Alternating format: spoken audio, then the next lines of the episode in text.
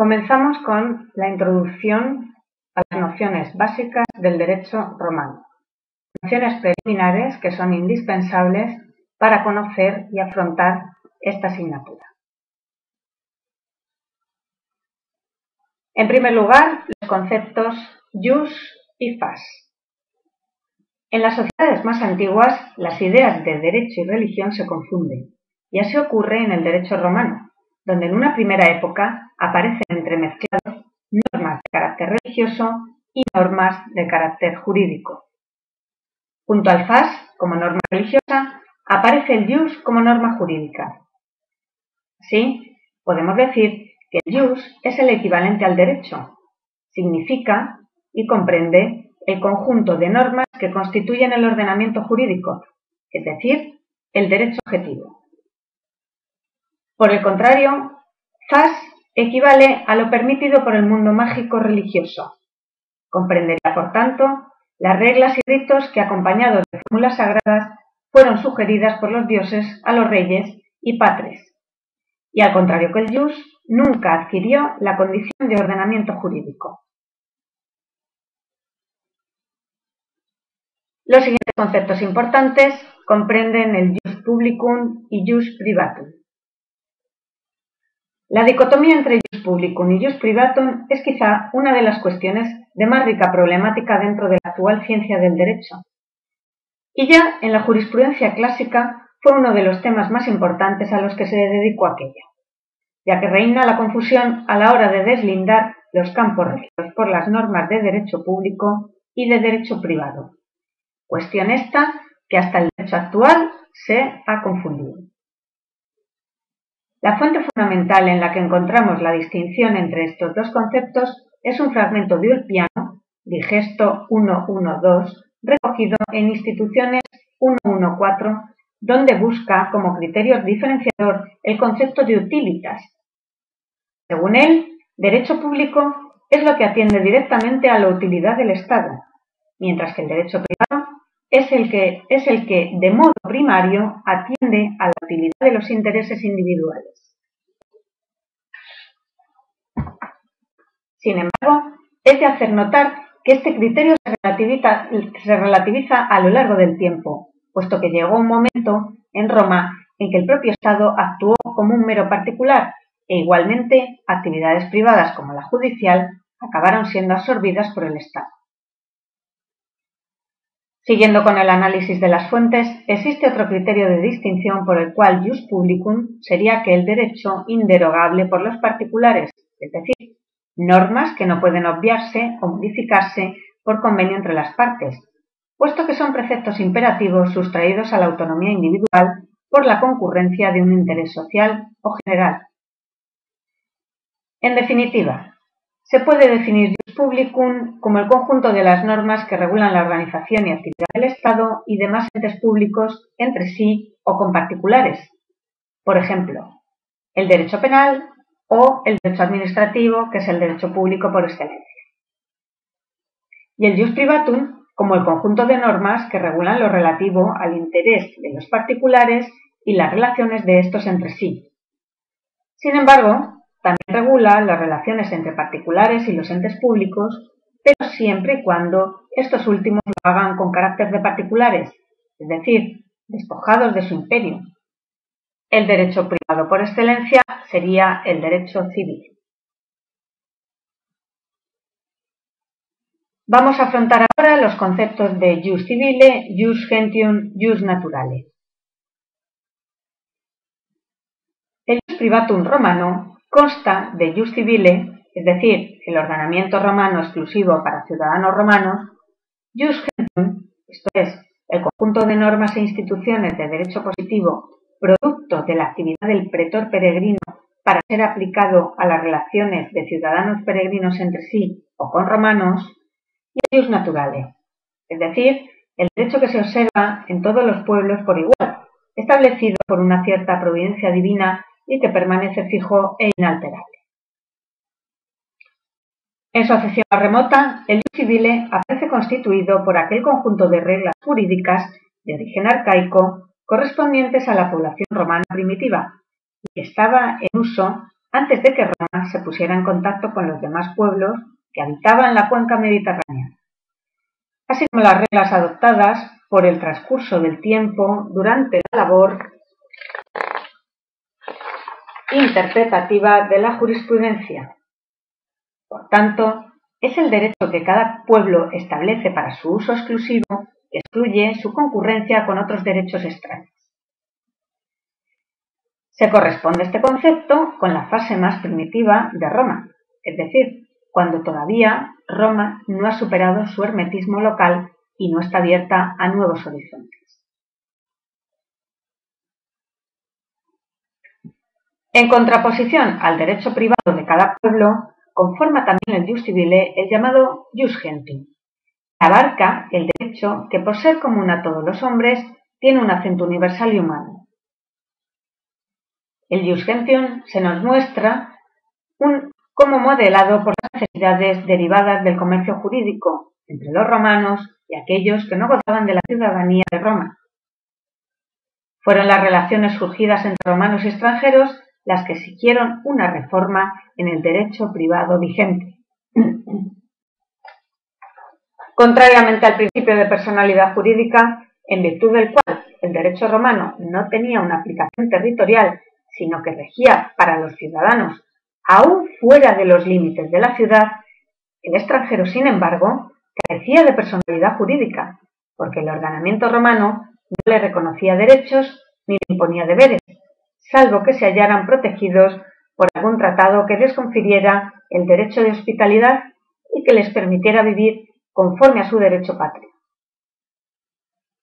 Pero las numerosas conquistas van incorporando a la comunidad romana nuevos súbditos, peregrinos, a los que no se les reconocía derechos mediante tratados ni tampoco estaban equiparados con los ciudadanos romanos, pero que sí residen, viven y negocian dentro de Roma, creando unos usos propios.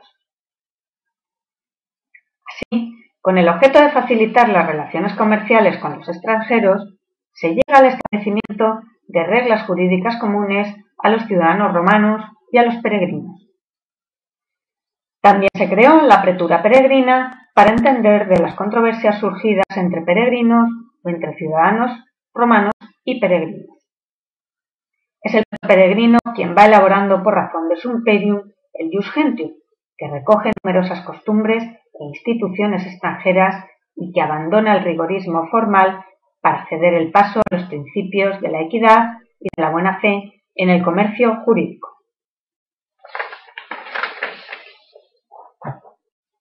La flexibilidad de este derecho llega a regir en las relaciones surgidas entre los ciudadanos romanos entre sí, puesto que el jus civile va acogiendo una serie de negocios jurídicos propios del jus gentium, tales como los contratos consensuales, por ejemplo, la compraventa, el arrendamiento, etc., la tradición y el principio de repetición en caso de posesión con injusto enriquecimiento.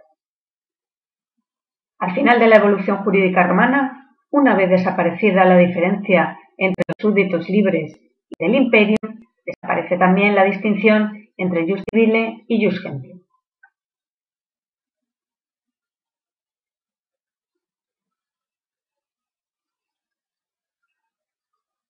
Pasando al concepto de jus honorarium, el derecho honorario o derecho pretorio fue el introducido por el pretor en el ejercicio de sus facultades jurisdiccionales.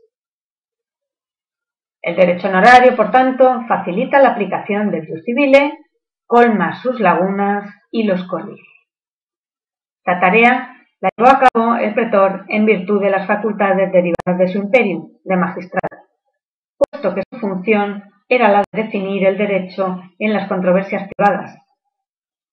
El pretor bajo el signo inspirador de la aequitas y por medio de sus facultades discrecionales, transforma el sistema jurídico de acuerdo con las necesidades concretas de cada época.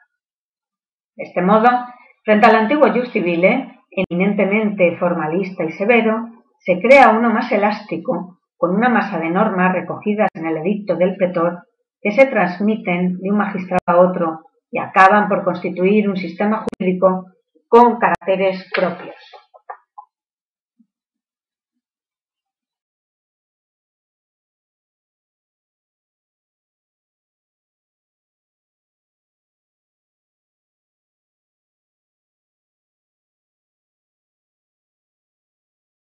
Ahora conviene analizar la base, el soporte, el fundamento donde se encuentran los datos o elementos indispensables para el conocimiento del derecho romano. Mediante el estudio de los materiales, testimonios o documentos, se ofrecerá una visión del derecho romano y sus instituciones, logrando así su reconstrucción. Nos estamos refiriendo a lo que tradicionalmente se ha denominado fuentes del derecho romano, fuentes de conocimiento o fuentes de investigación que contienen la información necesaria para la investigación y el estudio del derecho romano que se creó y que se desarrolló en Roma.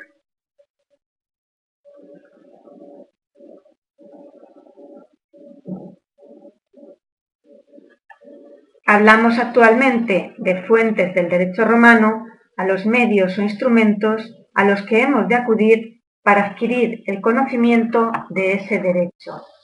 Por ejemplo, los libros que se han de consultar para conocer el derecho romano.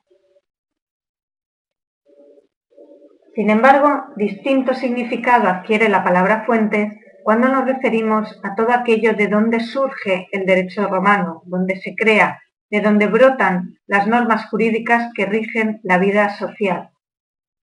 Sí, podemos utilizar el vocablo fuentes para designar a los organismos productores de las normas jurídicas romanas, por ejemplo, cuando decimos que los comicios o las asambleas populares eran fuente del derecho romano, o, en sentido más concreto, el resultado de la elaboración de tales órganos plasmado en un grupo de normas, por ejemplo, las leyes votadas en esas asambleas populares.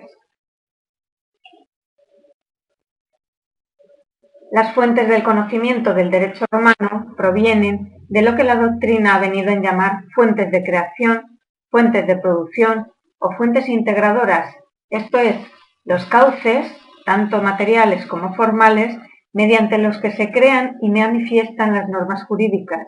En definitiva, los sujetos individuales o colectivos que ostentan la facultad normativa para dar origen a disposiciones, así como los medios de expresión o procedimientos formales a través de los cuales el derecho se manifiesta en el exterior, en la sociedad a la que las normas van dirigidas.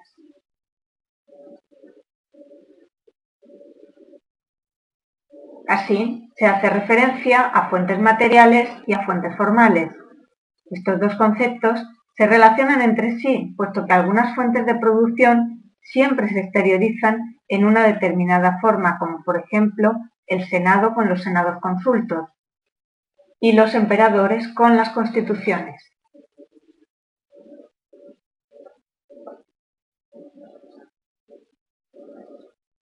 pasamos a explicar la primera clasificación que existe o que se puede dividir entre las fuentes del derecho romano.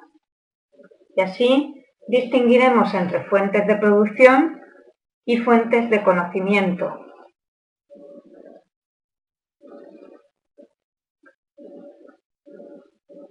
Podemos acudir a esta famosa frase donde se establece que los derechos del pueblo romano nacen de las leyes los, plebiscitos, los decretos del Senado, las constituciones imperiales, los edictos de aquellos que tienen capacidad de promulgar leyes, las respuestas de los expertos, haciendo referencia a efectivamente las leyes votadas en asambleas públicas, los plebiscitos que se votaban en concilia plebis y que posteriormente tuvieron fuerza de ley, los decretos o contestaciones del Senado, Senados consulta, las constituciones imperiales emanadas del emperador, los edictos de los que tienen capacidad de promulgar leyes, es decir, los magistrados, y las respuestas de los expertos, que serían la jurisprudencia.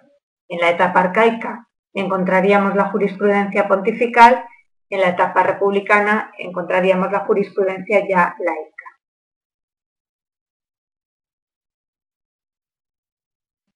Vemos entonces que podemos distinguir la costumbre las leyes, los edictos, los senado consultos, las constituciones imperiales y la jurisprudencia.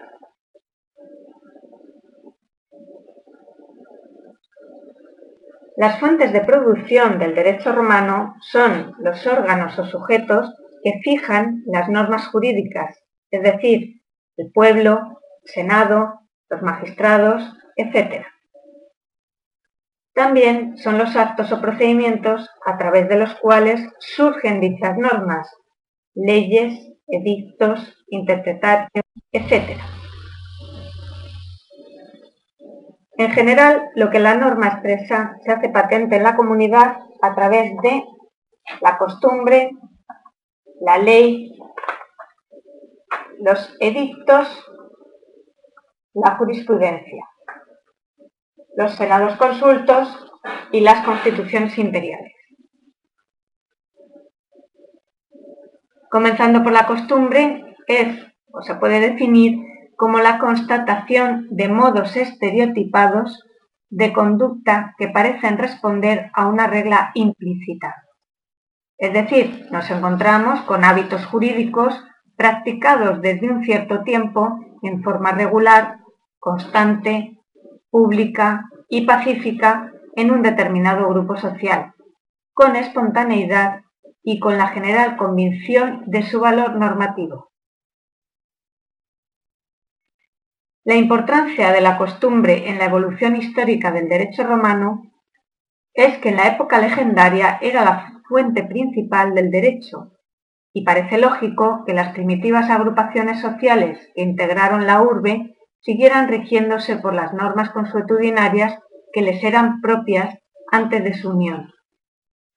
Posteriormente, en la época preclásica, ya no sólo los usos peculiares de Roma son los, que, los regidores de la comunidad, sino que se añaden las prácticas de otros pueblos que contribuirán a formar el Ius Gentium. Por último, en época clásica no tenían fuerza las costumbres para derogar leyes, salvo en las provincias, en las que la época posclásica luchan contra la legislación romana, aunque las decisiones imperiales van reduciendo las mismas. Centrándonos ahora en las leyes, son aquellos preceptos emanados de órganos públicos habilitados para la función normativa. Estas leyes del derecho romano pueden clasificarse en leyes rogatae, votadas en comicios previa la rogatio de un magistrado, previa la petición o solicitud de un magistrado, leyes datae, dadas directamente por el magistrado, y leyes dictae, es decir, los estatutos que contienen las normas para la administración de ciertos bienes del Estado o para la administración de ciertos territorios estatales.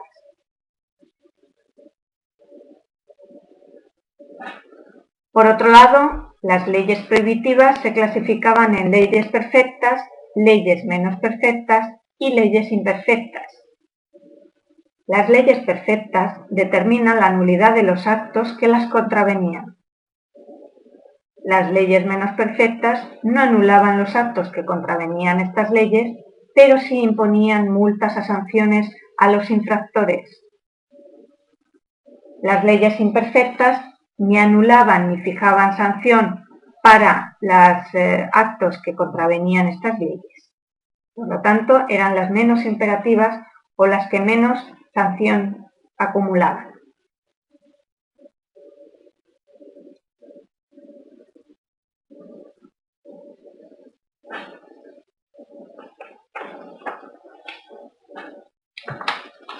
En derecho romano se distinguían los distintos tipos de leyes. En primer lugar, por su especial consideración, tenemos la ley de las doce tablas, que fue creada entre los años 451 y 449 a.C. y contenía preceptos que se referían sobre todo a cuestiones procesales y penales, relaciones familiares, relaciones sucesorias y derechos reales, ocupándose poco de obligaciones y contratos. También recibió el nombre de Código de Decemviral, al que al haber sido dictado por una comisión de diez miembros. En segundo lugar, encontramos las leyes comiciales y plebiscitos. Los comicios, como es sabido, eran las asambleas del pueblo y se distinguían tres modalidades, comicios curiados, comicios centuriados y comicios privados. Según la tradición romanística, el primero tuvo funciones legislativas, pero parece ser que en realidad tan solo se reunieron para ceremonias religiosas o actos de vida familiar. Los segundos, sin embargo, sí fueron órganos legislativos. En tercer lugar, encontramos los plebiscitos, que eran las decisiones tomadas por un concilio o asamblea de plebeyos, que nacieron a principios de la República y que originariamente tan solo obligaban a los plebeyos, equiparándose después a las leyes, obligando así a todos los ciudadanos romanos. En cuarto lugar, los edictos de los magistrados. Son indicaciones o indican las publicaciones oficiales emanadas por la autoridad competente. existieron edictos de cónsules, defensores, de ediles, etc., pero tienen una especial importancia los edictos del pretor. Al inicio de su cargo, los pretores fijaban la publicación de un edicto, es decir, cuáles iban a ser sus puntos de vista en el ejercicio de su misión de administrar justicia en el orden civil y tenían vigencia mientras duraba el cargo de mm, pretor, es decir, un año, y no obligaban a los pretores siguientes. Con posterioridad, el jurista Salvio Juliano, por orden del emperador Adriano, llevó a cabo la tarea de confeccionar un texto del edicto pretorio con carácter definitivo que recibió el nombre de Edictum Perpetuum. En cuarto lugar, los senado-consultos. A pesar de que Gallo cita a estos senado-consultos como fuentes del derecho, lo cierto es que no tuvieron siempre ese carácter. Adquieren especial relevancia en la época republicana y sobre todo en la época del Principado. Eh, por último, las constituciones imperiales son las leyes debidas única y exclusivamente a la voluntad del emperador. Se distinguían cuatro tipos. Edicta, que eran las eh, disposiciones emanadas del jus edicendi que acumuló el príncipe, mandata, que son órdenes dadas por el emperador a sus oficiales o funcionarios, aquellas personas que estaban a su cargo, rescripta, es decir, las contestaciones por escrito a, a consultas formuladas por ciudadanos o por órganos, y decreta resoluciones sobre litigios sometidos a su conocimiento en primera instancia o en apelación.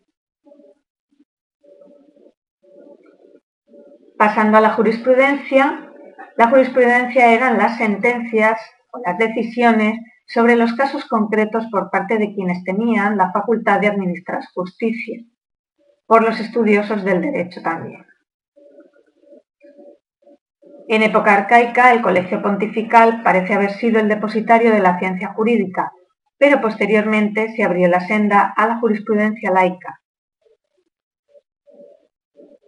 estos, continuando la labor jurisprudencial pontifical, se ocupaban de las siguientes actividades.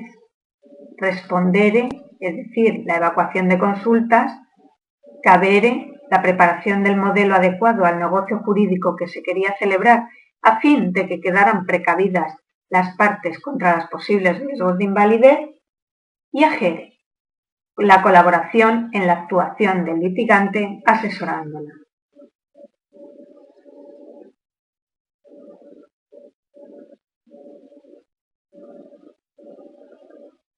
Pasamos a continuación a las fuentes del conocimiento, que es todo aquello que nos sirve para llegar a conocer el derecho romano.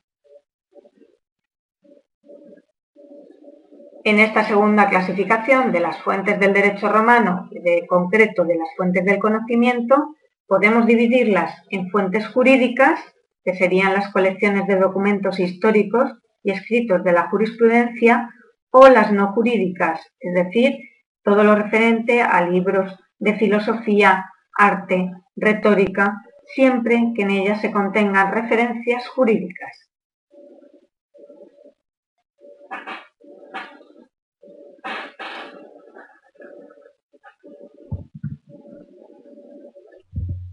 Por lo tanto, en las fuentes jurídicas, que son aquellas que contienen normas o actos relativos a la aplicación del derecho y escrito de juristas, se distinguirán de las extrajurídicas que tienen más bien un carácter histórico, literario o lingüístico y que, si bien de forma indirecta proporcionan noticias acerca del derecho, no son en puridad mm, fuentes jurídicas.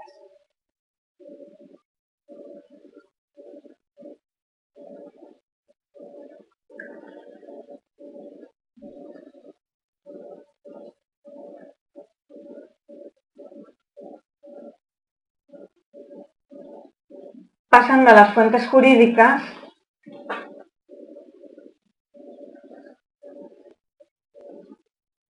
adelantaremos que las normas jurídicas originales del ordenamiento romano fueron objeto de compilaciones, revisiones, recopilaciones, resúmenes, reelaboraciones o comentarios, cuyo contenido no siempre guardaban la fidelidad deseable con las versiones primitivas.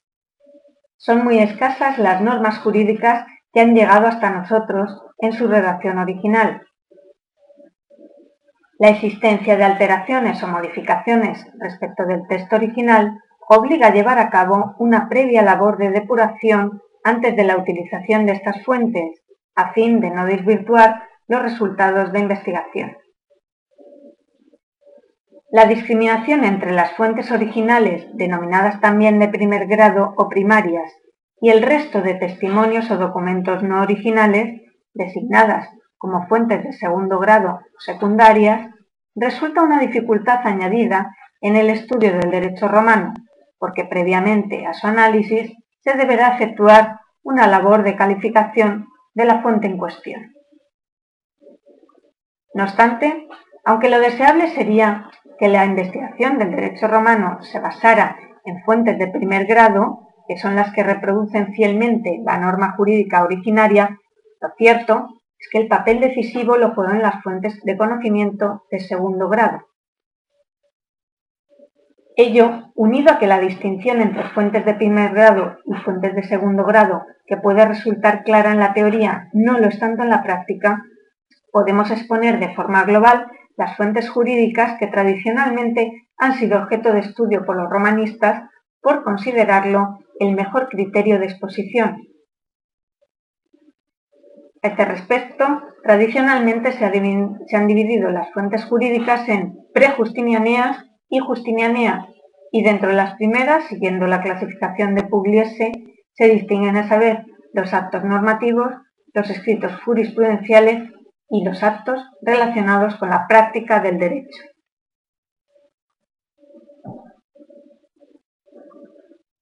Pasando a explicar ya las fuentes prejustinianea, respecto a los actos preceptivos o disposiciones que emanan de órganos con potestad para legislar, se pueden citar en derecho clásico, según las instituciones de Gallo, en general, las leyes, en sentido estricto, los plebiscitos, los senado consultos, los edictos y los decretos del príncipe y constituciones imperiales.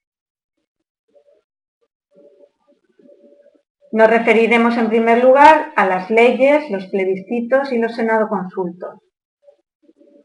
Destaca, como hemos dicho antes, en derecho romano, la ley de las doce tablas por ser un monumento jurídico legislativo de la época republicana que constituye el primer cuerpo legal completo donde se regulan diversas materias del derecho arcaico.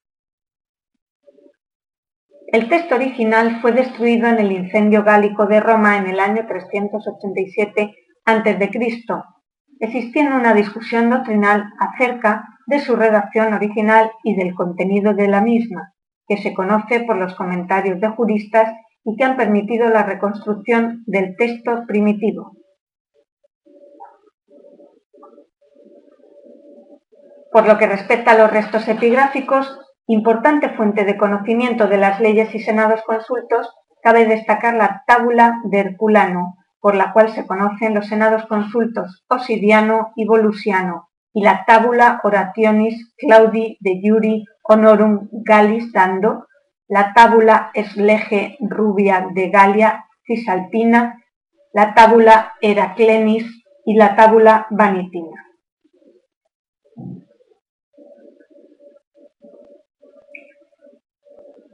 Las dos primeras leyes municipales del emperador Domiciano, hallados en el siglo XIX en Málaga y conservadas en Madrid, y la tercera, que ha sido en los últimos años objeto de estudio y al parecer es una copia de la Flavia Municipales. Referente a los edictos de los magistrados no se han conservado ni los edictos del pretor urbano ni los del peregrino, por lo que también se ha tenido que acudir para conocer el contenido de estos a las obras jurisprudenciales, esta vez que sí contienen referencias innumerables. Cabe destacar los libros eh, ad edictum, los comentarios a los edictum, del Labeón y de Ulpiano. Tampoco ha llegado hasta nosotros el edicto perpetuo, que ha sido objeto de reconstrucción por parte de Lenel, con base fundamentalmente en los comentarios del edicto de Ulpiano y Paulo. En cuanto a las constituciones imperiales, la mayoría de constituciones imperiales se conocen a través de las recopilaciones de leyes iniciadas a finales del siglo III después de Cristo, aunque también se tienen conocimiento de las mismas a través de restos epigráficos, dos edictos de Augusto relativos a la jurisdicción criminal en la ciudad de Cirene, así como a las penas por violación del sepulcro, o papiros, prescripto de Séptimo Severo y Caracalla sobre la prescriptio longitemporis, u otro rescripto de este último sobre concesión de la ciudadanía romana a todos los habitantes del imperio o diplomas militares. Igualmente se pueden citar como fuentes del derecho posclásico las recuperaciones de constituciones imperiales y las leyes romano-bárbaras.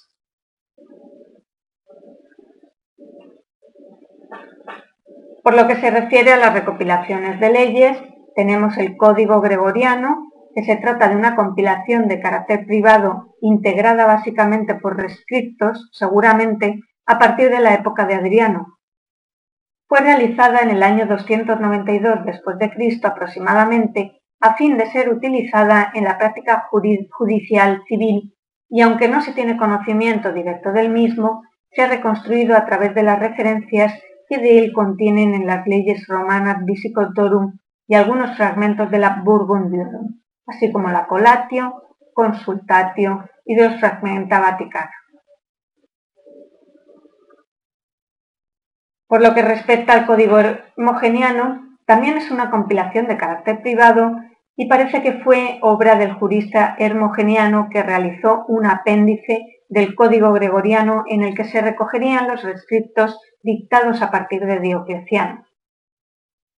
El conocimiento de este código tampoco ha sido directo, habiéndose reconstruido el mismo a partir de las mismas fuentes de las mencionadas en el Código Gregoriano. Respecto al Código Teodosiano, constituyó la primera recopilación oficial de constituciones imperiales durante el mandato del emperador Teodosio. Hacía referencia a diversas materias como las fuentes del derecho, la competencia imperial, el derecho privado, el derecho militar, los privilegios, el derecho penal, derecho fiscal, corporaciones, organización ciudadana y derecho eclesiástico.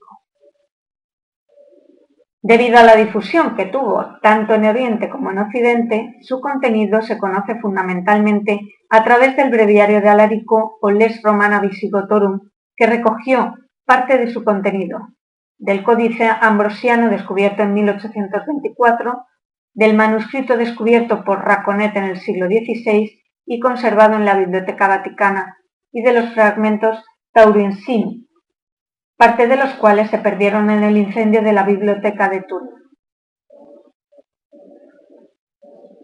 Tenemos también las constituciones simondianas y las novelas posteodesianas.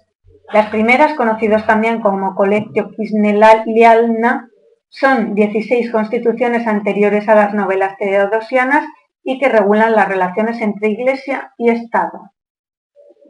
En cuanto a las novelas post-teodosianas, la reconstrucción de las novelas post-teodosianas se ha llevado a cabo a través de unos fragmentos de la ley romana visigotorum, porque las constituciones originales de la época de Teodosio y sus sucesores, a partir de Valentiniano III, no han llegado hasta nuestros días. Pasando a las leyes romano-bárbaras, se trata de cuatro compilaciones oficiales realizadas en Occidente a partir de la caída del Imperio romano, a fin de unificar la regulación para todos los súbditos de los pueblos bárbaros. Tenemos el Código de Eurico, el Edictum de Teodorico, la Les Romana Visigotorum o Breviario de Alarico y la Les Romana Burgundiorum. El Código de Eurico fue promulgado por el rey visigodo Eurico en el año 475 después de Cristo, pero su texto no ha llegado hasta nuestros días. Se creó a partir de los códigos gregoriano, hermogeniano y teodosiano y no solo constituye la base del resto de códigos de los reyes visigodos, sino también de los derechos franco, borgoñés y de los restantes pueblos bárbaros. El Edictum Teorodici fue promulgado por el rey Teodorico el Grande, rey de los astrogodos a principios del siglo IV, concretamente alrededor del año 500 después de Cristo, para ser aplicado en la parte goda y ostrogoda del imperio. Está integrado por 155 capítulos tomados de la paráfrasis vulgarizante de los códigos gregoriano, hermogeniano y teodosiano, probablemente de la interpretación de las leyes imperiales y de las paulis sententiae. La Les Romana Visigotorum o Breviarium de Alarico es una compilación promulgada aproximadamente en el año 506 durante el reinado del rey visigodo Alarico II, elaborada por juristas romanos y aprobada previamente en una reunión de obispos y notables. Su contenido está integrado por leyes et jura, en concreto por fragmentos de las Paulis Sententiae, un pasaje de los Responsa de Papiniano un epítome de las instituciones de Gallo, extractos de los códigos gregoriano, hermogeniano y teodosiano y una interpretatio de los mismos, novelas post-teodosiana de Teodosio II, Valentiniano III, Mayoriniano, Marciano y Severo. Sus destinatarios fueron los habitantes romanos del reino visigodo constituidos en España y en occidente de Francia, esto es, en Aquitania. Por último, la Les Romana Burgundiorum fue una compilación elaborada a comienzos del siglo IV y que sólo iba la, a la población galo-romana ubicada en las proximidades del río Ródano y sometida a los burgundios. También está basada en los códigos gregoriano, teodosiano y hermogeniano, conteniendo fragmentos de las Paulis Sententiae y de las instituciones de Gallo.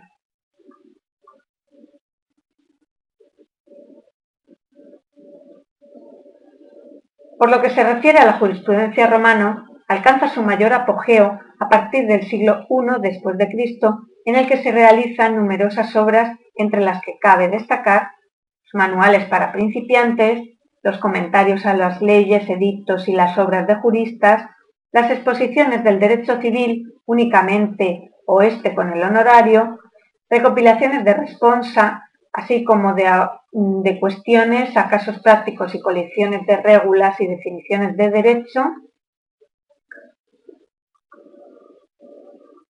etc.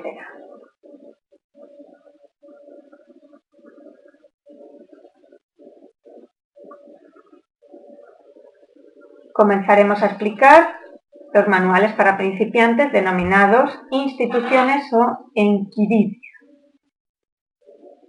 En este apartado cabe destacar las instituciones de Gallo, única obra que ha llegado a nuestros días y de ahí su importancia.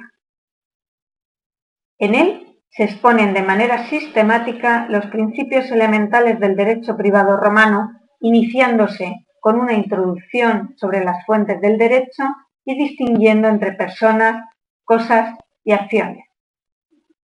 Las instituciones de Gallo fueron probablemente la obra más difundida, copiada y comentada. Se conserva una reelaboración en dos libros recogidos en la Les Romana Visigotorum, conocidos como Epítome Gai, y tenemos noticias de él, aparte de por el palimpsesto de Verona, por los fragmentos Audunensia o Gallo de Autun. En cuanto a los comentarios a las leyes, al edicto y a la obra de los juristas, destacan diversos libros de juristas, por ejemplo, de Ulpiano, Laveón o Sabino. Las exposiciones de derecho civil únicamente o de este con el honorario son los digesta que siguen habitualmente el sistema edictal.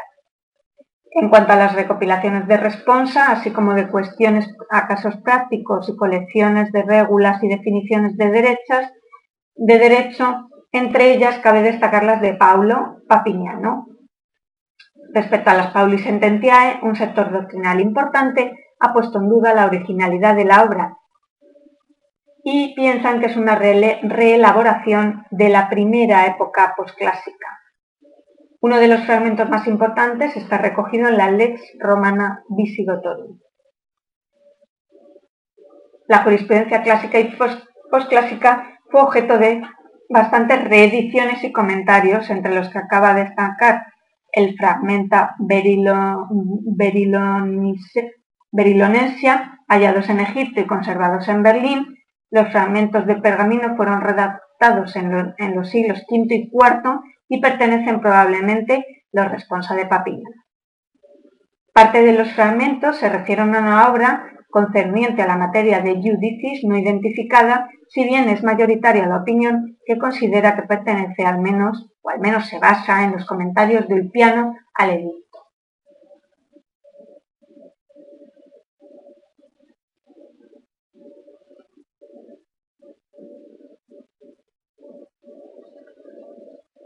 También han llegado a nuestros días, en época postclásico, una importante colección que se denomina la Colatio Legum Mosaicarum et Romanorum.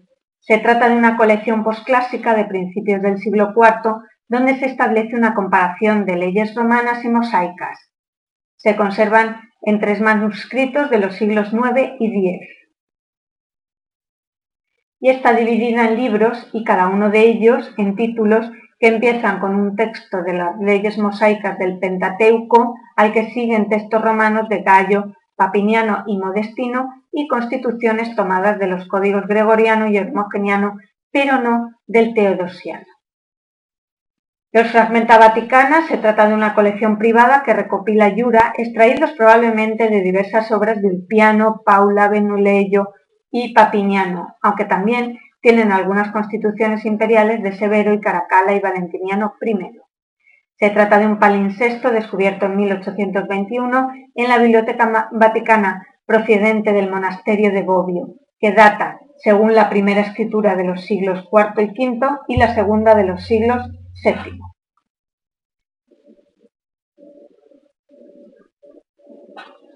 Los fragmenta o escolia sistemática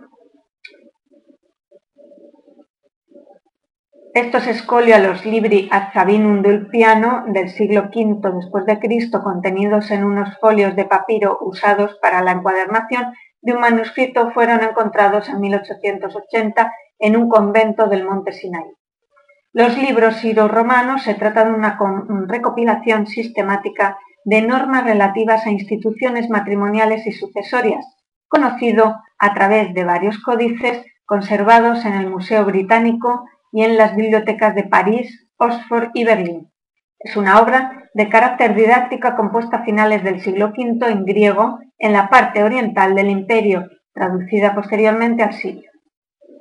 Los tituli ex corpore ulpiane, las regulae ulpiane o ulpiane epítome, probablemente se trata de un epítome del liber singulares de Ulpiano, redactado al inicio de la época posclásica, no conociendo ni su inicio ni su final.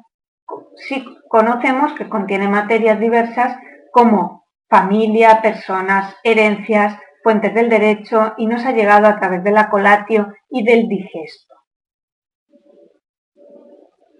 Para concluir, los actos relativos a la aplicación práctica del derecho también constituyen una fuente importante en el derecho romano y contamos para su conocimiento con los documentos que permiten conocer el derecho en su aplicación práctica y que, como pone de manifiesto Levy, no solo son representativos de las prácticas conforme al derecho o ejercitada en ausencia de éste, sino que pueden contener prácticas contrarias a la norma jurídica.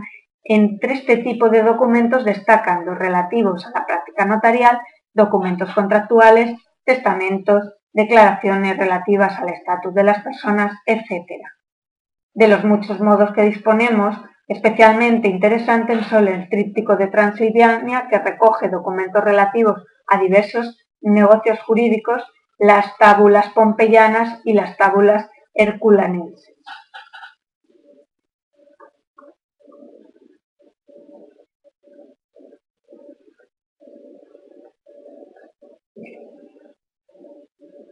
Por lo que respecta a las fuentes justinianeas, se encuentran integradas por las instituciones el digesto, el códex y las novelas.